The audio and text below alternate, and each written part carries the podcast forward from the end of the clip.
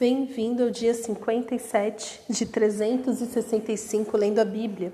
E hoje chegamos ao fim do número do livro de Números. Hoje vamos ler o livro de Números, capítulos 35 e 36. É o que está separado, mas com esses dois capítulos nós finalizamos mais um livro da Bíblia. E estamos ainda, se você começou junto comigo, dia 1 de janeiro, estamos então é, finalizando o mês de fevereiro e até aqui lemos quantos livros? Quantos? Quantos? Quatro livros da Bíblia inteiros: Gênesis, Êxodo, Levítico e Números. Ó! Oh!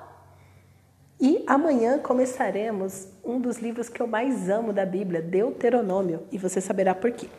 Mas para finalizar o livro de Números, então Lembrando que números é exatamente isso, é muito número. Conta o povo, divide as terras, as tribos maiores, as tribos menores, a construção do tabernáculo, aonde o tabernáculo iria ficar, o posicionamento e tudo mais. E o que me chama a atenção é que aqui no capítulo 35 é, tem uma coisa chamada cidade de refúgio.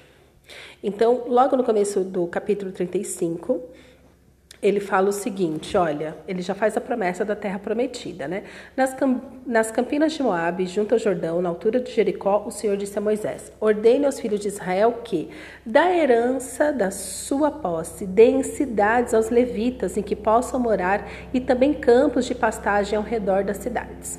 Então ele está falando assim: olha, vocês vão herdar a terra, e uma parte da terra que vocês herdarem, vocês têm que dar aos levitas, porque os levitas a herança dos levitas era, era o Senhor. Eles não, eles não teriam uma cidade para chamar de sua, né? Eles tinham que cuidar do tabernáculo. Mas, mesmo assim, o Senhor fala: olha, quando vocês entrarem, vocês vão ter que repartir as suas terras com os levitas. Então, isso já nos mostra é, hoje, né? Tem, tem algumas igrejas que é totalmente contra o sustento pastoral, outras igrejas abusam disso, mas eu não gosto de extremos, eu gosto do equilíbrio, porque Deus é um Deus de equilíbrio. Então eu acho muito justo quando sim a igreja dá o sustento para o pastor, né? Quando quando o pastor e toda a sua família depende disso, porque os levitas viviam assim. Por que, que você está achando que pastor não pode, não é digno do salário dele hoje? Está na mesma, o pastor, o padre, né? A igreja católica é bem criteriosa com isso, né? Tanto que é por isso a preparação do padre, né? Ele não acorda falando, ah, você é padre. Não, ele tem toda uma preparação. Mas ele devota a sua vida para isso, e é lícito, e está tudo bem. Mas, é, aqui no capítulo 35, a partir do verso 9, fala o seguinte: O Senhor disse ainda a Moisés: Fale com os filhos de Israel e diga-lhes: quando passarem o Jordão, Jordão para entrar na terra de Canaã, Escolham para vocês algumas cidades que lhes sirvam de refúgio, para que nelas se acolha o homicida que matar alguém involuntariamente. Nessas cidades, o homicida poderá se refugiar do vingador do sangue, para que o homicida não morra antes de ser apresentado diante da congregação para julgamento. Essas cidades que vocês derem serão seis cidades de refúgio para vocês. Três dessas cidades devem ficar deste lado do Jordão, e três devem ficar na terra de Canaã. Serão cidades de refúgio. Estas seis cidades serão de refúgio para os filhos de Israel e para o estrangeiro, e para o que se hospedar no meio deles, para que nelas se acolha aquele que matar alguém involuntariamente. Gente, que Deus maravilhoso. Fala a verdade. Que nunca se ouviu falar de um Deus que se preocupa com todos com todos. Então aqui o que está falando é, olha, é, a pessoa que matar involuntariamente, ele vai despertar a ira de alguém. Então aqui Deus ele está evitando dois pecados. O primeiro pecado é que o que matou alguém voluntariamente morra, ou seja, mais alguém suja a mão de sangue e que a, o vingador de sangue do sangue né, derramado venha matar e, e traga para você pecados, né? Então, eu acho isso lindo. Eu acho isso extraordinário da parte do Senhor. É, e a primeira vez que eu li isso, que eu li Cidade de Refúgio, eu falei: nossa, Deus se preocupa conosco mesmo, em todos os sentidos.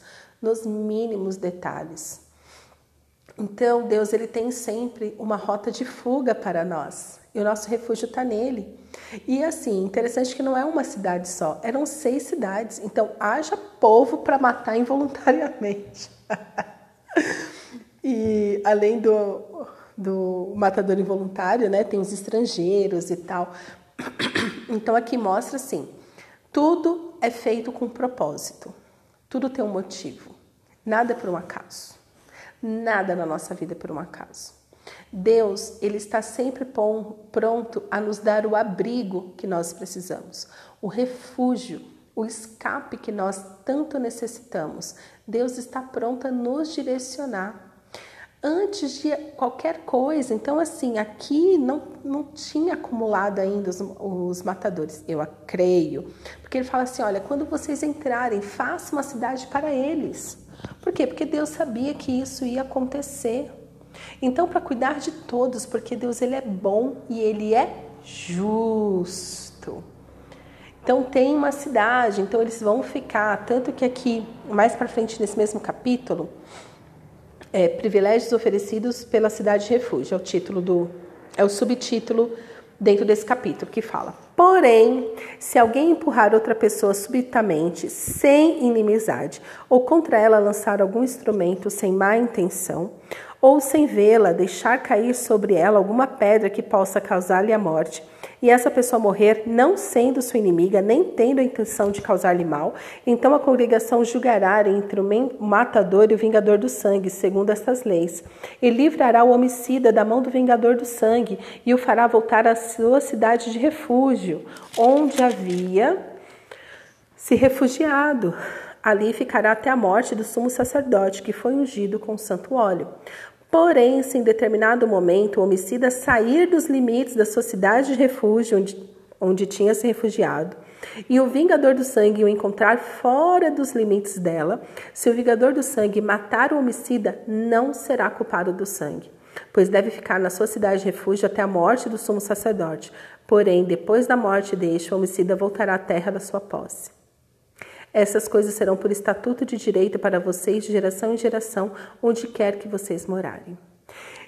O que, que me chama a atenção aqui? Fala, olha, você matou alguém voluntariamente? Então você tem uma cidade de refúgio e você tem que ficar. Ou seja, eles ficavam presos. em outras palavras, é isso.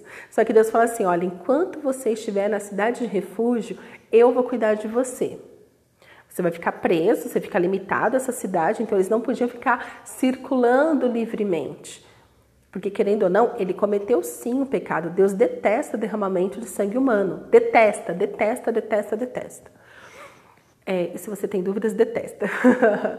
Só que Deus fala o seguinte: olha, mas se você sair da cidade de refúgio, eu não posso fazer mais nada. Por quê? Porque a regra do jogo é claro. Eles tinham que ficar na cidade de refúgio. Agora, se eles saíssem e o vingador o encontrasse, poderia matá-lo e não seria culpado de sangue. É muito louco isso, né? Ai, essa Bíblia. Ai, a Bíblia é um livro assim muito extravagante. Mas enfim, então Deus fala assim: olha, é justo, você matou, então você não vai morrer. Eu tenho um lugar para você ficar, onde você vai pagar a sua pena, ou seja, enquanto o sumo sacerdote estivesse vivo, eles ficariam ali cumprindo a sua pena, então, assim, o sacerdote poderia morrer rápido, poderia demorar muito. Enfim, não tinha uma data, mas Deus tinha condicionado isso à vida do sumo sacerdote. Enquanto ele vivesse, se ele morreu, é como se a pessoa tivesse pago né, a dívida, então ela poderia voltar para sua casa, estaria livre. E o que Deus coloca ali como condicional, mas olha, se vocês saírem, se vocês forem dar um rolê e o homicida te encontrar, ele pode te matar e ele não será culpado disso. Em outras palavras, é: eu fiz de tudo para te proteger. Você quis fazer as coisas do seu jeito, então a culpa passa a ser sua, a culpa não é minha. Então, às vezes, a gente se volta contra Deus falando: Deus, a culpa é sua, por que, que o Senhor permitiu? E Deus fala: a regra do jogo é claro. Eu sempre te disse: aonde eu te protejo e aonde, se você quiser fazer do seu jeito, eu não vou te proteger. É isso que Deus está falando aqui. Então, Vamos focar em obedecer o Senhor e nos submeter a Ele, porque Deus é bom. Deus é bom, Ele preparou uma cidade de refúgio para mim e para você, para a gente ficar seguro enquanto Ele cuida do resto. Eles não deveriam ficar para sempre na cidade de refúgio, era só por um tempo, até acalmar os ânimos do homicida, até o homicida perdoá-lo. A vontade do Senhor para as nossas vidas é sempre o arrependimento, o perdão, e não que a gente saia matando e fazendo tudo com a força do nosso braço. Então, Deus está falando tanto para a pessoa que pecou involuntariamente, quanto para o vingador de sangue de eu cuido de tudo. Está tudo sob controle. Se vocês confiarem em mim, eu vou cuidar de vocês. Então Deus poupa tanto o que cometeu pecado involuntário quanto o vingador do sangue.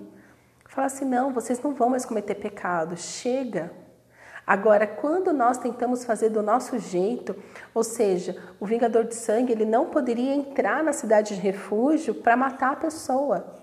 Ele não poderia fazer isso. Por isso que é uma cidade de refúgio, tipo aqui você não entra. É, né, quem dera as nossas prisões fosse que nem essa cidade de refúgio, onde realmente o Senhor cuida e devolve a pessoa para sua terra, é, para sua terra natal, né, para sua terra de posse.